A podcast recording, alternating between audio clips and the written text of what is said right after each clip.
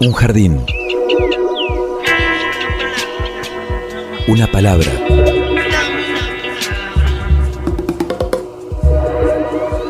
Un sitio donde poder crecer en la tierra. Donde nos alcance el sol. Y donde podamos reír. Una canción que hable de nosotros, de los sueños, de las raíces. Un pasadizo por donde caminar entre las flores. Una tarde. Mi realidad es una realidad donde lo fantástico y lo real se ejecuta cotidianamente. Miles de seres vivos con las formas de hoy caminando y flotando en este sitio tan diverso que le dedicamos la existencia para descubrirlo.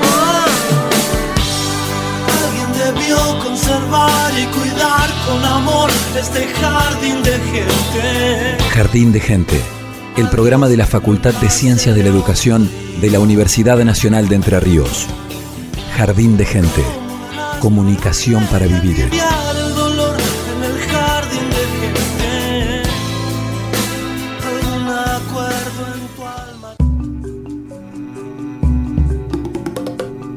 Hola a todos, muy bienvenidos a una nueva edición de Jardín de Gente. Estamos en la 100.3 Radio UNER Paraná. Este es el programa de la Facultad de Ciencias de la Educación de la Universidad Nacional de Entre Ríos. Los saluda Evangelina Ramallo, estamos junto a Pablo Russo. ¿Cómo estás, Pablo? ¿Bien? Muy bien, Evangelina. Eh, estamos con equipo completo hoy. Está Sí. Luciana Salazar en los controles. Hola, el Luchi. Perro Morelli en la coordinación de este programa. Agustina Bergomás en la producción. Florencia Espíndola en la asistencia de producción también. Y tenemos invitada. Por en el estudio. supuesto, sí, porque, claro, le hace honor a- al, al tema que vamos a estar abordando hoy, que tiene que ver con el mercado laboral y las mujeres, que cada vez más eh, se incorporan a oficios que históricamente fueron, eh, bueno, masculinos, ¿no? Así se los considera a muchos de ellos, pero están rompiendo. Y a veces sorprende, sobre todo la primera vez, ¿no? Por ahí que uno puede ver pasar un camión manejado por una mujer o se sube un colectivo, un remis, un taxi ya es más, mucho más común.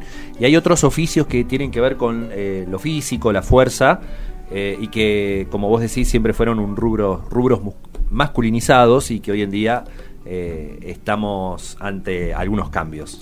Por supuesto, y está con nosotros. La vamos a presentar a Luisina Citelli, Luchi, para los amigos. ¿Cómo estás, Luchi? Bienvenida. Buenas, ¿cómo les va? Muy bien, gracias Muy por la invitación. Claro, el- si tenemos que presentarla es este amplio el abanico de actividades que abarca Luisina Citelli. Ella es técnica en comunicación social, por lo tanto es, es gente del jardín también. Pasó por la Facultad de Ciencias claro. de la ¿Qué Educación. falta? Tesis. Sí, soy de las hileras que ¿Eh? de gente que le queda la tesis y no Ya tenés lo un- tengo lo tengo ah, tal vez este es el punto inicial de decir, bueno, la tengo que hacer. Y Pero bueno, sí. y quizás todo esto que, que, que- que vamos a charlar eh, puede Surge convertirse, tema. y sí, en Ah, algún buena tema. idea. ¿Eh? ¿Por qué ¿Alguna no? hipótesis? Y Buena idea, Aparte, buena idea. es, una, es, una, es una especie de observación participante, Sí, la de ella. Sí, totalmente. Sería innovadora. Este, pensalo.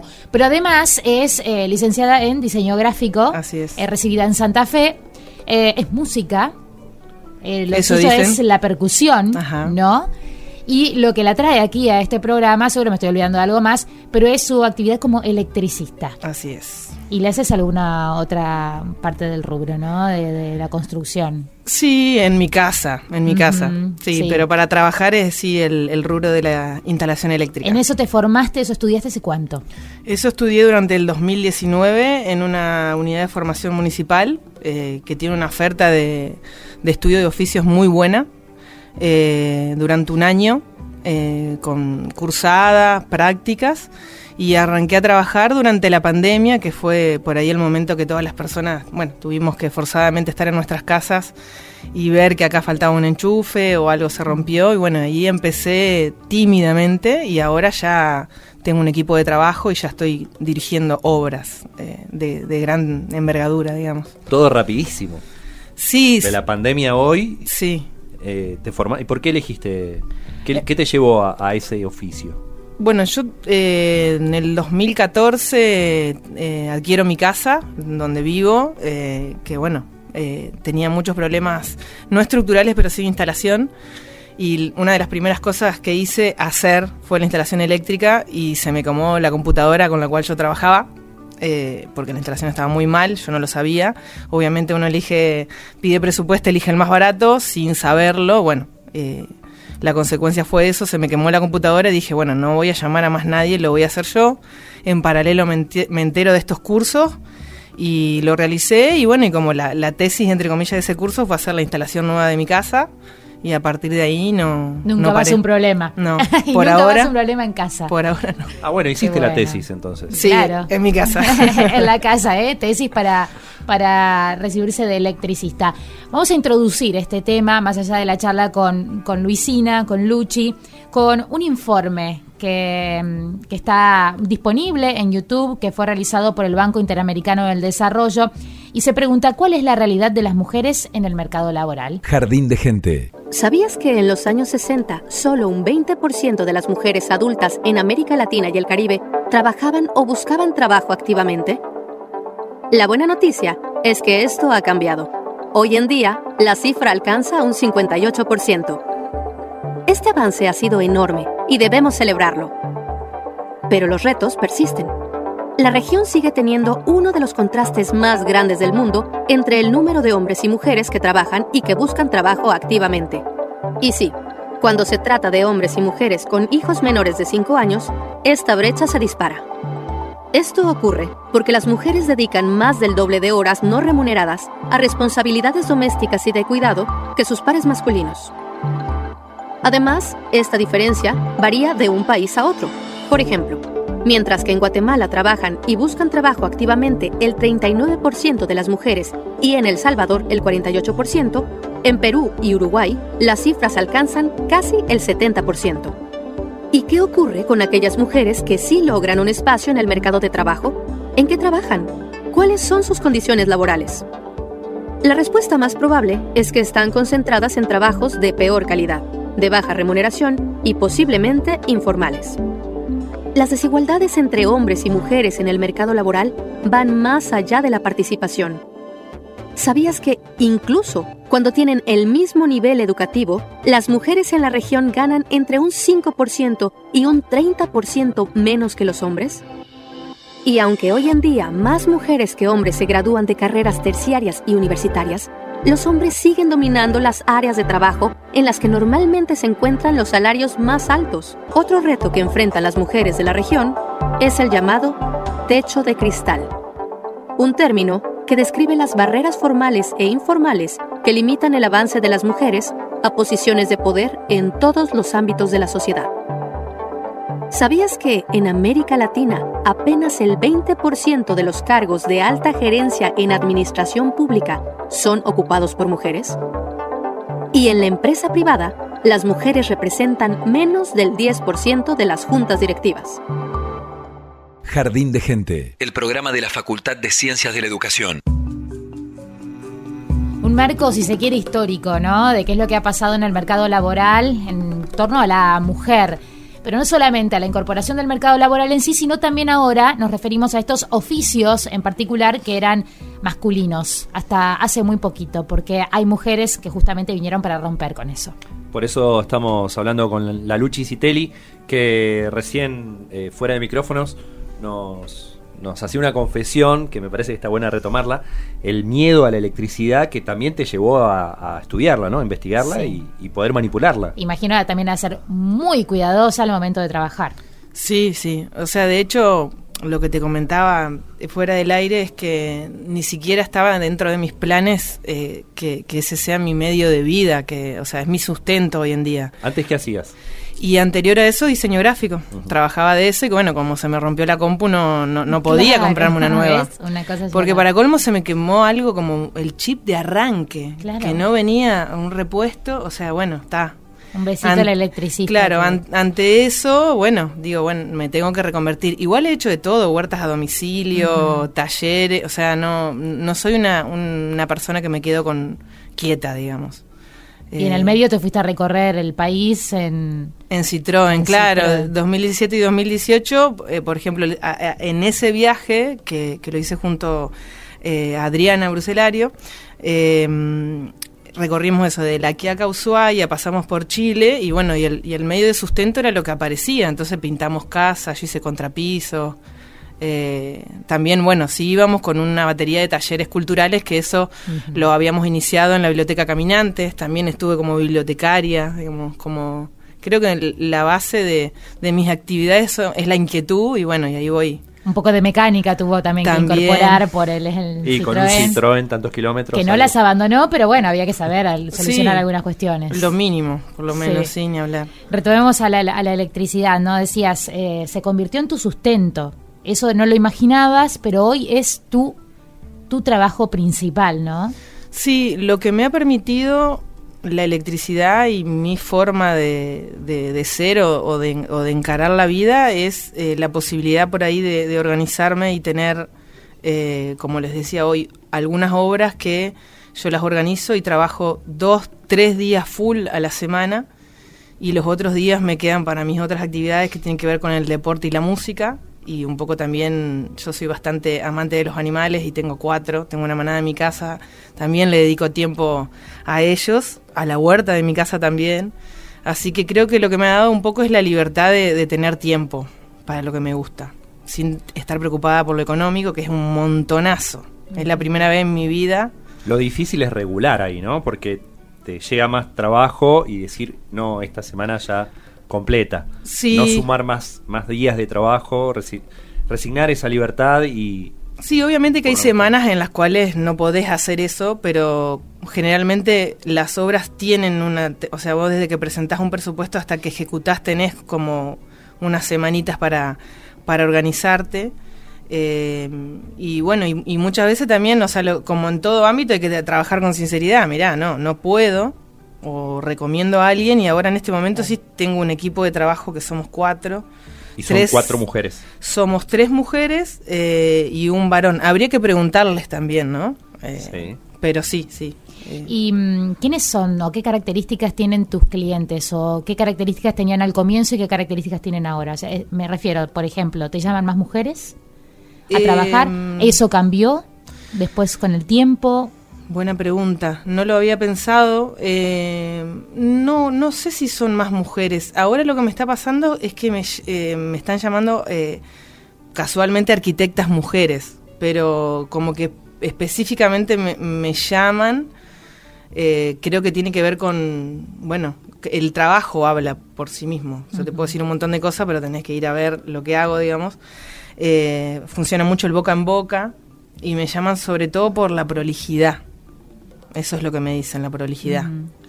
Eh, entonces no sé si es que solo mujeres, sí, sí pasa o sí me comunican muchas veces que eh, mujeres que viven solas se sienten como más confiadas o no se animarían a llamar a, a- a un hombre, digamos, si están solas o poner en la última hora me pasó que me dijo, eh, se quedan mis dos hijas que son adolescentes y me dice, me quedo tranquila porque estás vos, ¿me entendés? O sea, eh, eso sí. Eso pasa. Eso pasa. Y también lo pienso para, para mí misma, digamos, eh, en qué situación yo me sentiría más cómoda y tal vez también.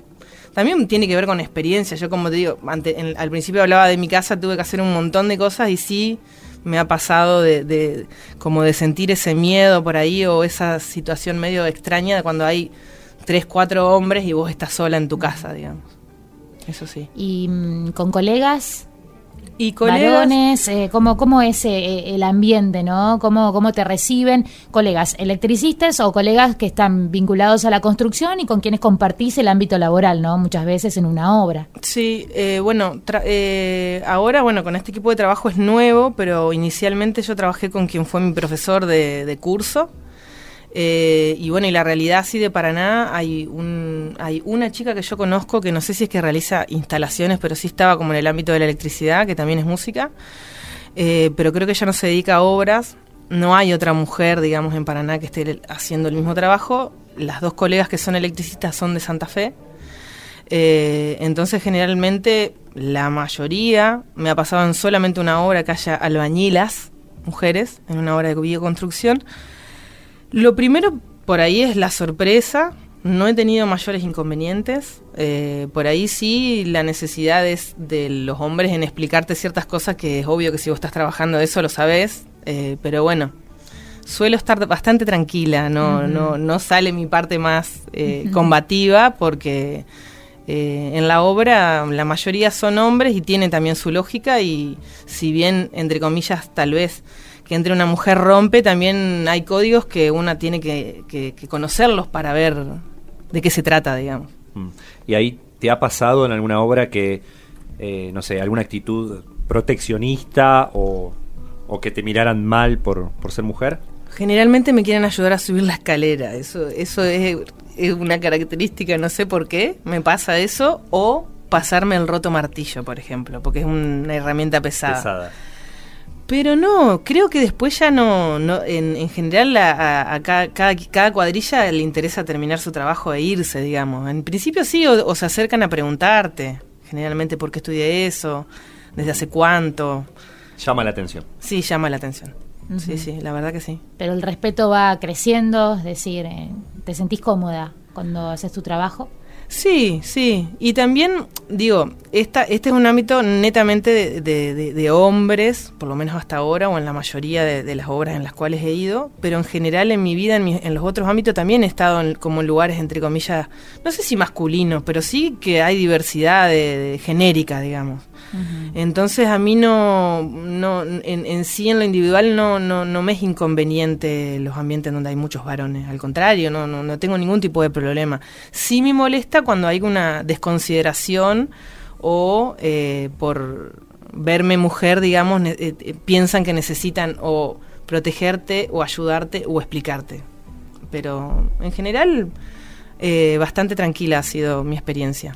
Mencionaste que arquitectas mujeres te convocan mucho porque les gusta tu forma de trabajar, porque lo conocen. Bueno, vamos a conocer testimonio nosotros ahora de Belén Ramírez. Ella es arquitecta eh, y pertenece a un movimiento de mujeres a la obra que nació en Santa Fe, pero que llegó a Paraná y que se refiere justamente a la introducción de mujeres y disidencias en la industria de la construcción que dice habitualmente e históricamente ha sido eh, masculina. La vamos a escuchar. Mi nombre es Belén Ramírez, yo soy arquitecta y formo parte de la Asociación Civil Mujeres a la Obra. Eh, Mujeres a la Obra es una idea que nació en la ciudad de Santa Fe en el 2019 y se conformó de parte eh, de la mano de la arquitecta Ileana Rossi y ya llevamos eh, varios años trabajando acá en Paraná también. Eh, la verdad que ha sido una, una experiencia muy gratificante para nosotras como parte de, de por ahí de la industria de la construcción desde otro lugar nos habíamos dado cuenta que era un sector eh, tradicionalmente muy masculinizado eran oficios masculinizados y tradicionalmente en todos los estratos, digamos, pero hoy en día quizás se ve un poco más la, la profesionalización, pero no tanto el oficio. Eh, nuestra misión por ahí desde el lado de la educación es eh, ir introduciendo estas inquietudes en las mujeres y en las disidencias, eh, que por ahí son los, los sectores que no se sienten representados en estos ambientes, y acercarles cursos gratuitos, cursos cortos, cursos introductorios por el momento, Em, porque la idea es que se adentren en este mundo, que vean si les gusta, que se animen eh, y que quizás eh, puedan eh, encontrar algo que les gusta, una salida laboral y quizás también eh, se, con esta motivación se inscriban en algún curso de los que ya hay de formación tra- eh, tradicional, digamos. Acá los, los cursos de, de formación de jóvenes y adultos ofrecen herrería, ofrecen carpintería, pero por ahí son cursos donde la nómina de mujeres no es tan alta. Y por ahí también comprendemos que muchas veces estos sectores que están con crianza exclusiva de los hijos, con crianza exclusiva de padres incluso también, porque por lo general recae todas las tareas de cuidado, no son personas que disponen de tanto tiempo que además de, ser eh, áreas donde les genera dudas si insertarse o no, quizás eh, el compromiso de meterse en una carrera que les lleve un año o dos años es algo que quizás les cueste más. Y bueno, nuestra misión por ahí es también introducirles estas inquietudes, generar un espacio seguro y bueno, y nada, que se vayan adentrando en lo que es el oficio y con la esperanza de que se anoten en algún curso más largo. Hay muchas de los que nosotros brindamos que incluso pueden llegar a tener una salida laboral eh, arrancando con una pasantía, arrancando como ayudantes. Y bueno, un poco eso es eh, la misión de, de la asociación civil, fomentando desde la educación. Por otro lado, también nos ha tocado asesorar a municipios que nos han pedido por ahí, ellos quieren incorporar este tipo de actividades de educación y bueno, nos han pedido el asesoramiento para implementarlo en los lugares, por ahí son comunas más chicas, por ahí están alejados, nosotros no tenemos representación, pero hemos contribuido desde ese lado. Eh, la verdad que vemos cómo las chicas eh, se súper entusiasman, los cupos se llenan rapidísimo. Eh, nosotros en este momento estamos convocando a través de la página que es mujeresalaobra.org o a través de Instagram que es mujeresalaobra.ar y los cupos se llenan muy rápido. Eso lo que nosotros solemos decir que es nuestro termómetro más sensible de que había una inquietud, hay una motivación por parte de las mujeres y las disidencias de integrarse en estos sectores. Hemos tenido talleres eh, de herrería donde, por ejemplo, muchas de las chicas tenían herramientas en sus casas, que incluso las trajeron al cursado, pero nunca las habían usado, no sabían cómo se usaban, les daba miedo. Otras que sí estuvieron, eh, crecieron en contacto con, con estos oficios por sus familiares y no tenían como confianza en lo que sabían. Sabían un montón, pero no tenían confianza en lo que sabían. Eh, así que la verdad que esto es también parte de hacer el cambio, digamos. Hay muchas mujeres que crecieron insertas en estos sectores, pero les falta también eso, creer más en sí misma, creer que es capaz, y bueno, y es el compromiso quizás en conjunto de todos, ¿no? Eh, del sector eh, que genera trabajo también, hacerles ver o generar este espacio seguro, generar estas posibilidades para que eh, ellas mismas también el día de mañana se inserten. Y bueno, un poco también eh, nos motiva el tema de las infancias, nos parece súper importante que crezcan viendo que sus mamás, sus tías se animan a hacer estos oficios, se animan a hacer estos arreglos dentro de la casa. Nos parece que también el tema de la representación, que quizás lo hablábamos más temprano, es importante para que ellos crezcan sintiendo mucha más libertad a la hora de elegir y que quizás elijan alguna de estas profesiones, alguna de estos oficios como un destino posible de manera mucho más natural y mucho menos estigmatizada y nos, nos parece ese también un compromiso muy importante y la verdad que nos genera mucha satisfacción la labor que venimos haciendo. Este año eh, no sabemos si vamos a hacer un curso más, pero el último cerró hace muy poquito que era de de, Durlock, hubo cursos de herrería, hubo cursos de colocación de cerámicos y la verdad que las chicas se van súper encantadas. Participan un montón, preguntan un montón, los capacitadores también han tenido una experiencia muy gratificante y nos los han hecho saber, eh, así que estamos súper agradecidas. Jardín de gente, miles de miradas para descubrir, por la radio de la Universidad Nacional de Entre Ríos. Escuchábamos a Belén Ramírez de la Asociación Civil Mujeres a la Obra y atención porque invitan a sumar voluntarios, voluntarias, pero también aquellas empresas y entidades que se quieran sumar eh, haciendo algún tipo de donación que les permita, que les sirva para los cursos que son gratuitos, también se necesita financiar, ¿no? Obviamente dinero eh, para que puedan continuar con estas actividades y la forma de comunicarse, una de esas formas es a través de Instagram, arroba mujeresalaobra.ar y también www.mujeresalahobra.org.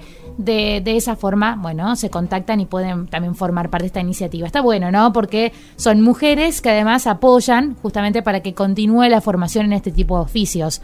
Luchi, una experiencia que... Sí, yo justo este año no, no, pude participar por una cuestión personal. Se, se hizo un encuentro en Neuquén, pero era eh, específicamente de la provincia de Neuquén. Había más de 200 mujeres que estaban como en distintas cooperativas de construcción. Yo iba a ir a participar a, a dar mi testimonio como electricista. Eh, y puntualmente en ese encuentro se hizo hincapié también en, la posibilidad de, dar talleres y de formación, porque más allá del, conocimiento específico, lo que me parece que, te da el oficio es, eh, como dicen, la cancha, ¿viste? Hay muchas cosas que tienen que ver con el oficio, con el hacer, que no es la, digamos lo que vos estudiás en la teoría. Si te aparecen problemas o situaciones que, que las instancias de formación y de intercambio son muy importantes. Como este encuentro, por ejemplo. A mí me encantaría armar un encuentro regional, tal vez del litoral, Santa Fe, Paraná. Hay, hay muchas eh, muchas chicas que nos estamos metiendo, digamos, en, en ámbitos de la construcción sobre todo, ¿no? De- y de las instalaciones. Eh, Claro. Así que es una re buena iniciativa esa. Las Claro. conozco a las chicas también Claro. de, de mujeres a la, a la obra. Transmitir la experiencia. decís, Transmitir ¿no? la experiencia, sí. Porque se aprende ahí con la práctica y, y poder este, compartir eso con, con otras personas que se están formando es fundamental. Totalmente. Como ¿Te- en cualquier ámbito, en ¿no? plano? Me encanta. ¿Lo has Sí. hecho ya? Sí, lo, sí, la veo.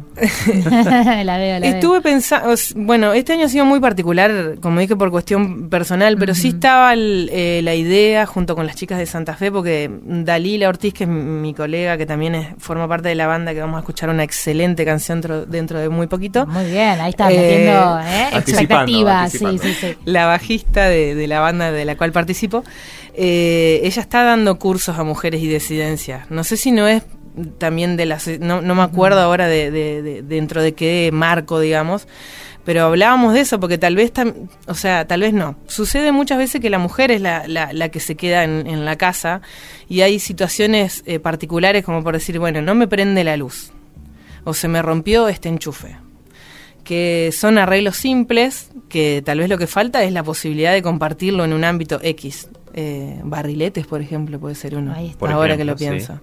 La misma da- universidad también podría ser, ¿no? Pero eh, lugares donde se, com- se compartan las cosas, porque también lo que sucede es que son este, los ámbitos de los oficios han, han- han sido tal vez no tan... Digo, no sé si. Yo me acuerdo, mi abuela hacía un montón de cosas. Y en el viaje este que hablábamos antes, también un montón de mujeres haciendo un montón de cosas. Tal vez que no se dedican como labor, como cuestión de sustento económico. Pero bueno, pero muchas veces porque quizás no se les abría la puerta. También. ¿No? Porque que iba una mujer a hacer esto. Entonces, bueno, lo hacían en casa y ahí quedaba. Sí, y lo otro. no es que no lo hacían, sino que. Claro, y que viene de la mano con lo que decís vos, que sí es necesario una ayuda económica, porque lo que es lo, lo específico de cada rubro también lleva eh, a la compra de herramientas, maquinaria, que eso sí es, es costoso y bueno, a medida que corre el tiempo también Claro. más, ¿no? Y mm, vos cuando hiciste tu formación, ¿había otras mujeres? No. ¿Y cómo te, cómo, cómo te miraban el hecho de que te hayas anotado en esa formación? Y yo los primeros dos meses ni hablé. Eh, estaba como, yo hago exploración de campo, demoro muchísimo, yo soy muy lenta por ahí en los procesos, ¿viste? Eh, escuchaba nomás y bueno, a la- a la- eh, lo, lo particular del curso es que el- al principio es bastante teórico, hay prácticas pero muy mínimas, pero la- las prácticas medio e- evaluativas es al mes y medio, dos de que vos empezaste. Cuando fue ese día que, que- que fuimos a una escuela a instalar ventiladores, ahí arranqué. Ahí dije, bueno, esta, este es mi momento. Y ahí sí empecé y conversé con, con- con mis amigos y mis, mis compañeros de curso y sí, para ellos había sido como, bueno, hay una chica, no vamos a hacer cientos chistes, bueno, vamos a tratar de cuidarnos, pero en lo particular no, no, no sentí, por suerte, nada, nada que me haya hecho... eh, Ruido. Claro. Claro, porque seguramente sea más eh, este, para alguien que quiere aprender, digo, que sea una mujer eh, o una diversidad quien esté enseñando, también sea algo que facilite esa apertura, digamos, ¿no? Sí. Porque para, para muchas mujeres debe ser, me imagino, una barrera eh, que sean todos varones quienes están al frente de ese aprendizaje, de, ese- de esa enseñanza. Sí, sí, o sea, tiene que ver con cómo soy yo. Y lo que, bueno, lo que dije antes, que no, no, eh, estoy en ambientes donde hay muchos varones, no- pero sé que, o sea, comentándolo hay amigas que me dicen, no, yo ni loca, ¿me entendés? Pero Claro. sí, hay Y- que animarse. ¿Y a tu equipo cómo lo, cómo lo formaste? La- Y vos- las dos o tres mujeres que componen tu equipo. A la Dali la conocí por la banda, por la Centella, eh, que sin querer, o sea, dos electricistas en, en una banda, eh, y mujeres o diversidades. Eh, Camila es colega de, de, de la Dali, y Franco, que es el ayudante, es amigo mío por, ot- por otra grupalidad que tengo que hacemos samba. Eh, Es sí, genial. música y oficios. Es genial, es genial, es buenísimo. Y tenemos que liberarla a Luchi, pero eh, allá lo primero generó la expectativa y después deslizó el nombre. No sé si te diste La cuenta. centella, sí. Eh, La centella. Y, y el tema elegido, Rayos y centellas. Rayos y centellas de este hermoso proyecto que une Paraná y, Y Santa, Santa Fe. Fe. Las dos orillas. Gracias, Lucina. Gracias Un placer que hayas estado con nosotros.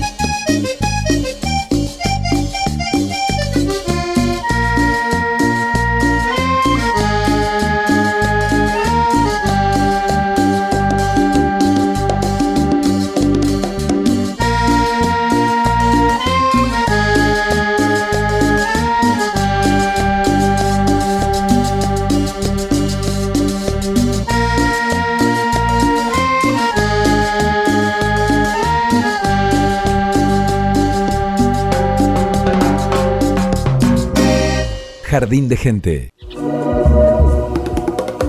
Una canción que hable de nosotros, de los sueños, de las raíces. Un pasadizo por donde caminar entre las flores. Jardín de Gente. Si hace tarde, emergen las vulnerabilidades. ¿Tenés remis de confianza? Es una pregunta frecuente. Y del otro lado, ¿cómo se vive la noche? Ana Cornejo conversa con una remisera y con una taxista, de las dos orillas del charco, sobre lo que implica trabajar en un rubro masculinizado y la necesidad de generar más oportunidades para mujeres y disidencias. Así dice parte de esta publicación que fue realizada justamente por Ana Cornejo, con quien estamos en comunicación. Ella es además estudiante avanzada de la licenciatura en comunicación social. Te damos la bienvenida a Jardín de Gente. Hola Pablo, Evangelina, ¿cómo están? ¿Se escucha bien? Sí, perfecto. Se escucha perfecto, Ana. Estábamos ahí leyendo la introducción de la nota que escribiste en la revista Charco, de la que participás, este, sobre el tema de la calle de quién. Ese es el título, ¿no? ¿Qué, qué, qué fue lo que te llevó a trabajar en, en, esta, en esta nota? ¿Qué inquietudes tenías al respecto? Bueno, primero que nada, gracias por la invitación al programa, un re gusto. Eh, la inquietud nació como, como usuaria de, de, de remises y taxis, eh, que, que de hecho eh, yo soy una persona trans y a partir de mi transición empecé a, vivirlo de otra forma, ya sin los privilegios que otorga un cuerpo varón y eso implica ser como mucho más vulnerable a, la calle, al acoso callejero, al, al, a todo lo que aparece, sobre todo de noche o en horarios donde no transita tanta gente.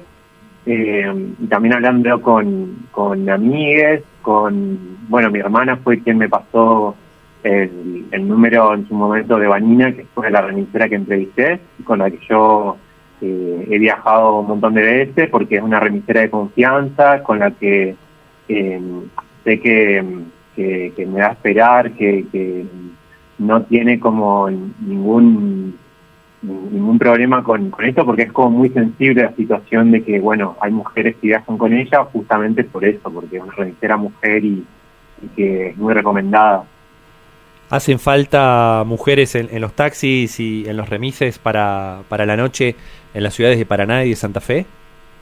La cuestión es que en Paraná y Santa Fe, hablándolo con estas remiseras, me di cuenta que hay un montón, más de las que yo conocía. Eh, y el problema por ahí es que no están visibilizadas y, cuando uno llama a, a la a la empresa generalmente mandan a cualquiera. Es algo que uno ya sepa de antemano si quiere pedir con una remisera o una taxista mujer, eh, que ahí, bueno, eh, algunos ya tienen como alguien eh, específico, como este caso de Vanina. la gente que llama a su empresa, que es Río, si no me equivoco, la, la envían a ella por recomendada. Pero si no, sí, es una problemática que además a nivel nacional está de que las licencias se otorgan solamente por orden, por orden de antigüedad y eh, no por cupo, que es lo que se ha empezado a implementar en lugares como Rosario y Córdoba, por cupos de, de, femeninos en este caso. ¿Y, y qué, te expresó en torno a, bueno, este esto de habitar la calle, ¿no? El tránsito, eh, que también tiene mucho de esto, ¿no? De, masculino en el trato, lamentablemente. Sí, realmente, eh, y es algo que en el rubro está muy muy presente, de hecho, eh, todos conocemos algún caso de, de violencia, de acoso eh, por parte de taxistas o remiseros. De hecho, en conductores en general se ha, se ha implementado ahora el, la capacitación en, en género, así uh -huh. que es una problemática presente y que creo que de a poco con esas cosas se empieza a, a buscar alguna algún tipo de solución. Fíjate. Pero bueno, hablando con la sí. remisera, me di cuenta de, de, me preguntaba qué pasaba con esto de, los remiseros que han sido acusados eh, por, cuestiones de, violencia y resulta que eh, muchos trabajan en una empresa donde no está su, su registro y es como que empiezan de cero. Hay como bastante impunidad en ese sentido. Pero también en la cuestión más este, cotidiana, ¿no? El- el- el insulto muchas veces tiene que ver con, con las actividades eh, que podría hacer una mujer una disidencia y que justamente no es manejar, ¿no? Pareciera, Claro. eh, al menos esto es lo que, lo que está impuesto eh, de mucho tiempo atrás.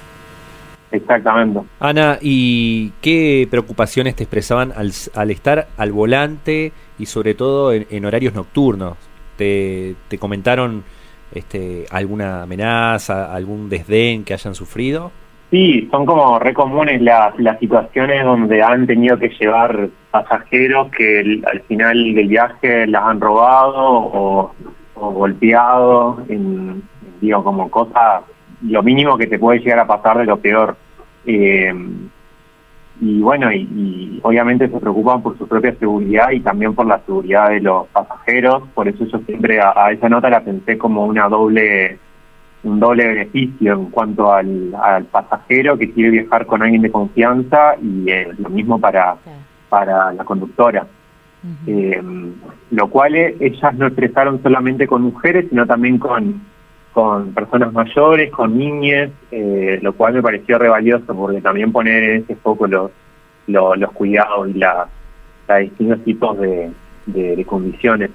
Hay una paradoja con la que comenzás la, la nota, ¿no? Que este, comentando que el día del taxista eh, se celebra el 7 de mayo en homenaje al nacimiento de Eva Perón, porque ella estuvo presente cuando en 1950 en el Puerto Nuevo de, de la ciudad de Buenos Aires se realizó esa ceremonia en la que se crea el sindicato de peones de taxis. Eh, ¿Vos ves que eso hoy está cambiando con, con estas personas que, que entrevistaste? Se está abriendo el rubro, digamos. Sí, hay una, hay mucha organización a nivel nacional. De hecho, este año se hizo el primer encuentro nacional de mujeres taxistas y remiseras. Se hizo en Río Cuarto, muy ahí hace poquito antes de que salga la nota y, estuve leyendo bastante esto y se ve que es como que hay muchas demandas en común a nivel nacional y que por un lado esto de las licencias que contaba antes, también en general de la discriminación y de los prejuicios que existen eh, hacia las mujeres que conducen taxis y remises. Eh, de hecho, también se empezaron a crear eh, organizaciones, redes, me sorprendía la cantidad de cosas que había y que no conocía, eh, y bueno, y aplicaciones como la más conocida que es Citaxi, eh, donde mm, eh, funcionan en muchos lugares, pero bueno, acá en Paraná y Santa Fe no, eh, y de hecho en la, cuando las entrevisté me, me, me dieron cuenta de que no es fácil implementar algo así porque tenés que tener en cuenta muchas cuestiones de lo local y también el hecho de que todavía falta mucho para que haya como una cuestión de sororidad entre las mujeres, de, de ser consciente y unirse ante estas situaciones de injusticia. Ana Cornejo, te agradecemos este contacto con. Jardín de Gente. Recomendamos la lectura de La calle de quién, la crónica publicada por revista charco.com.ar con fotos de Floriana Lazanio este, sobre estas mujeres remiseras y taxistas en la ciudad de Paraná, en la ciudad de Santa Fe y lo que implica estar al volante de noche en estas capitales. Ana, un abrazo. Saludos ahí a todo el equipo y a la audiencia. Hasta la próxima. Jardín de Gente, el programa de la Facultad de Ciencias de la Educación. Y si hablamos de mujeres al volante, vamos a compartir la experiencia de Agustina Godoy. Ella es profesora de educación física, lo ejerce, pero de hace un tiempo comenzó a salir en camión. Es camionera, quizás por una cuestión de herencia, ¿no? de una pasión de su abuelo, de su padre, y nos cuenta cómo es salir a la ruta, a la calle, manejando un camión. Jardín de Gente. Mi nombre es Agustina Godi, tengo 25 años. Em, también tengo un título en profesorado en educación física que actualmente sigo ejerciendo, pero a la vez eh, estoy empezando a salir en camión, que es lo que me di cuenta ahora de mis 25 años, que es lo que me encanta y me fascina.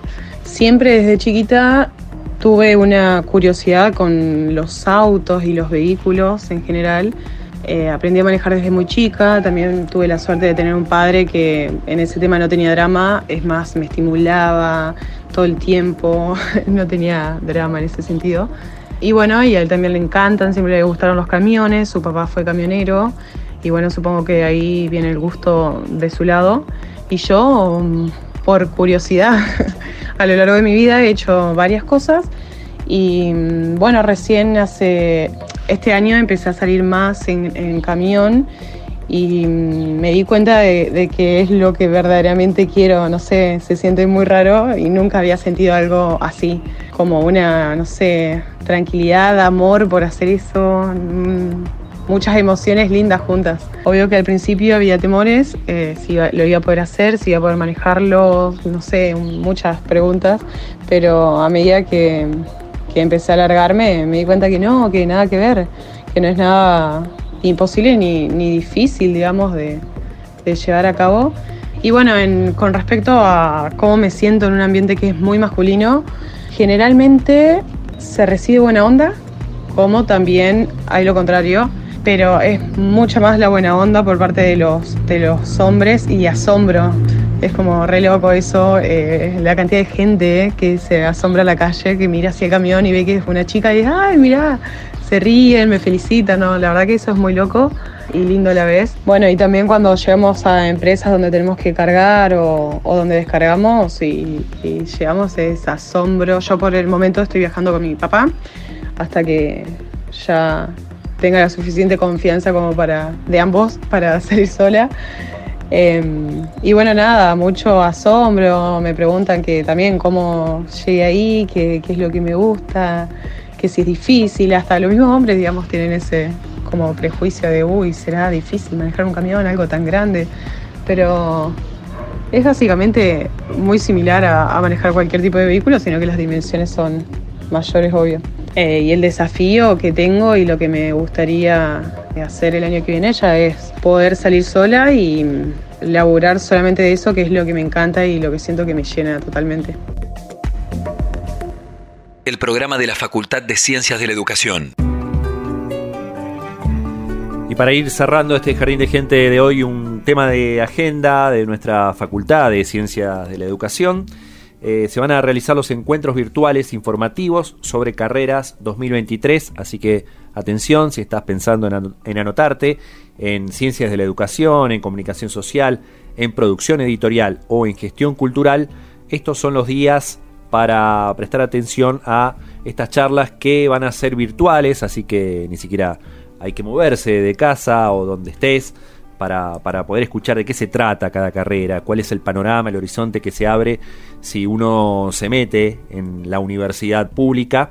Y para saber un poco más de esta agenda, eh, conversamos con Andrés Burstein, que está en el área de difusión de carreras. Jardín de Gente. Mi nombre es Andrés Bursten, integrante del equipo del área de difusión de carreras de la Facultad de Ciencias de la Educación. Para esta semana hemos organizado una serie de encuentros, charlas virtuales informativas sobre la oferta carrera que tiene la Facultad de Ciencias de la Educación para el año 2023. Se trata de cuatro encuentros. El primero, que se desarrollará el martes 18 de octubre a las 14.30, sobre la licenciatura y profesorado en Ciencias de la Educación. Luego, el miércoles 19 a las 14.30, sobre la tecnicatura y licenciatura en Comunicación Social. El jueves 20 de octubre a las 14.30, sobre la tecnicatura en Producción Editorial. Y finalmente, el lunes 24 a las 14.30, sobre la tecnicatura en Gestión Cultural. Para los encuentros invitamos a aquella persona interesada en la oferta académica de la facultad a que se sumen, son encuentros libres y virtuales. Van a estar moderados por el o la coordinadora de la carrera en cuestión, estudiantes y graduados de esa carrera, para poder explicar en qué consiste, cuál es la modalidad de cursada, cuál es el contenido de la cursada, es decir, el plan de estudio, cuál es la salida laboral, toda aquella información que por ahí nosotros solemos recibir o las consultas que nos suelen hacer desde el área de difusión de carreras. Una vez que el equipo de la facultad realice la introducción y comente cuestiones sobre las carreras, se dará inicio a una ronda de, consultas o intervenciones de parte de los asistentes para que puedan despejar sus dudas o preguntar sobre las cuestiones que hacen al cursado y también a la inscripción al año académico 2023. Este ciclo de charlas es una actividad más de las que se realizan desde el área de difusión de carreras, donde lo que se intenta es bueno, dar a conocer a la ciudadanía de la localidad, de la región, cuál es la oferta educativa de la facultad y poder brindar asesoramiento y acompañamiento a aquellas personas interesadas en alguna de las carreras. Jardín de Gente, el programa de la Facultad de Ciencias de la Educación. Y ahora sí, momento de despedirnos, Pablo. Nos quedó pendiente la charla con Luciana Salazar porque ella es operadora técnica y está a cargo de la puesta al aire de Pero Jardín de claro, claro que Gente. Y sí. hace también un oficio que históricamente fue, fue masculino. Está abriendo camino Luchi Salazar en, en Radio UNER Paraná, por supuesto. Agustina Bergomás en la producción, este, un oficio que ocupa todos los géneros. El perro Morelli en la coordinación. Este, Evangelina Ramallo, Pablo Russo, estuvimos en la conducción. Flores Píndola también en, en la asistencia de producción de este Jardín de Gente. Nos vamos a encontrar la semana que viene, pero ahora nos despedimos con música, en este caso del disco Prender un Fuego. La canción se llama Y Deshacer de Marilina Bertoldi, música para decirles adiós y hasta la próxima.